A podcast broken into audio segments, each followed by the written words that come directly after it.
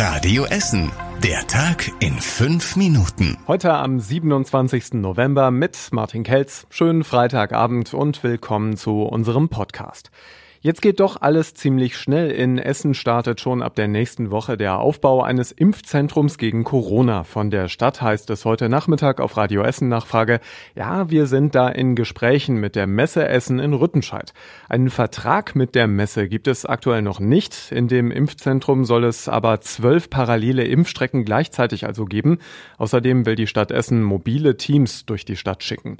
Die könnten sich dann um die Impfungen in Krankenhäusern und in Altenheimen zum Beispiel Beispiel kümmern. Die Einrichtung soll ab dem 5. Dezember anlaufen bei uns. Radio Essen ist dann natürlich für euch auch direkt dabei. Einen Monat vor Weihnachten bereiten sich die Gemeinden hier bei uns in Essen auf die Gottesdienste unter Corona-Bedingungen vor. Einige machen Heiligabend mehr Gottesdienste, damit weniger Menschen gleichzeitig in den Kirchen sind. Andere verlegen Gottesdienste ins Freie oder auch ins Internet.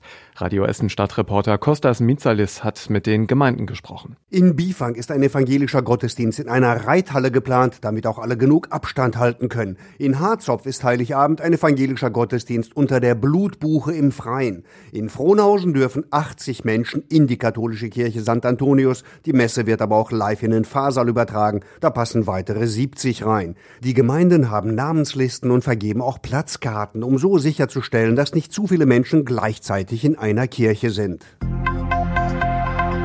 Die Polizei in Essen warnt jetzt per App vor Einbrüchen bei uns in der Stadt. Es gibt schon länger im Internet den Einbruchsradar, da veröffentlicht die Polizei jede Woche die letzten Einbrüche auf einer Karte.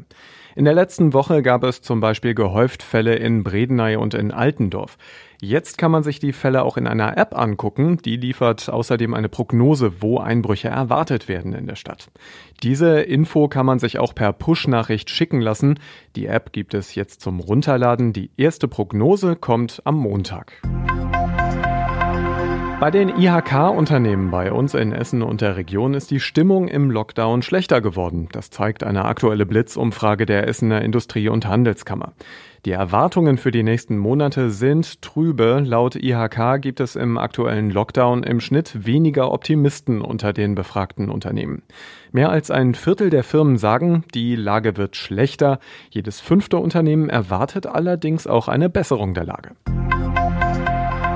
Auch die Essener Polizei ist seit dem Nachmittag beim AfD-Bundesparteitag in Kalka im Kreis Kleve im Einsatz. Getagt wird auf dem Gelände eines Atomkraftwerks. Das ist nie in Betrieb gegangen, sondern es wird heute als Freizeitpark genutzt. Der Parteitag ist mit Blick auf die Corona-Regeln sehr umstritten, weil die hunderten Teilnehmer und Delegierten sich auf dem Gelände versammeln wollen. Es wird auch Gegendemos geben. Laut Polizei sind mehrere hundert Polizisten aus ganz NRW bei dem Parteitag im Einsatz. Ab sofort gibt es bei uns in Essen wieder die Ruhrtop-Card. Die neue Karte hat besondere Corona-Bedingungen. Wer meint, dass er sie nach dem Kaufen doch nicht nutzen kann, der kann sie bis Ende März wieder zurückgeben. Mit der Ruhrtop-Card gibt es freien Eintritt bei fast 100 Attraktionen, zum Beispiel in der Domschatzkammer in der Innenstadt, im Gruger Park und dem Ruhrmuseum auf Zollverein. Viele der Attraktionen sind gerade zu, deshalb wollen wir mit der Ruhrtop-Card gemeinsam nach vorne blicken, heißt es. Und das war überregional wichtig. Im Corona-Hotspot Passau in Bayern gelten ab morgen eine Woche lang sehr strenge Ausgangsbeschränkungen. Bewohner dürfen ihre Wohnung nur noch aus triftigen Gründen verlassen, beispielsweise wenn sie zur Arbeit oder zum Arzt wollen. Hier liegt der Inzidenzwert ganz besonders hoch und zwar um 450. Und der Bund nimmt nochmal mehr Geld in die Hand, um Unternehmen zu helfen, die vom Lockdown betroffen sind.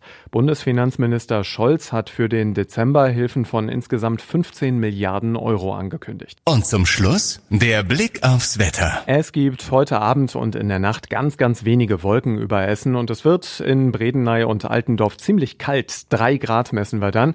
Morgen geht es mit leichtem Nebel erstmal in den Tag. Später ist dann auch so ein bisschen Sonne drin bis neun Grad. Der Sonntag Sonntag bringt wieder etwas Sonne und ähnliche Temperaturen.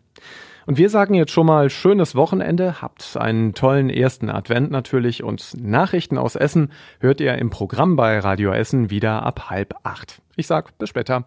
Das war der Tag in fünf Minuten. Diesen und alle weiteren Radio Essen Podcasts findet ihr auf radioessen.de und überall da, wo es Podcasts gibt.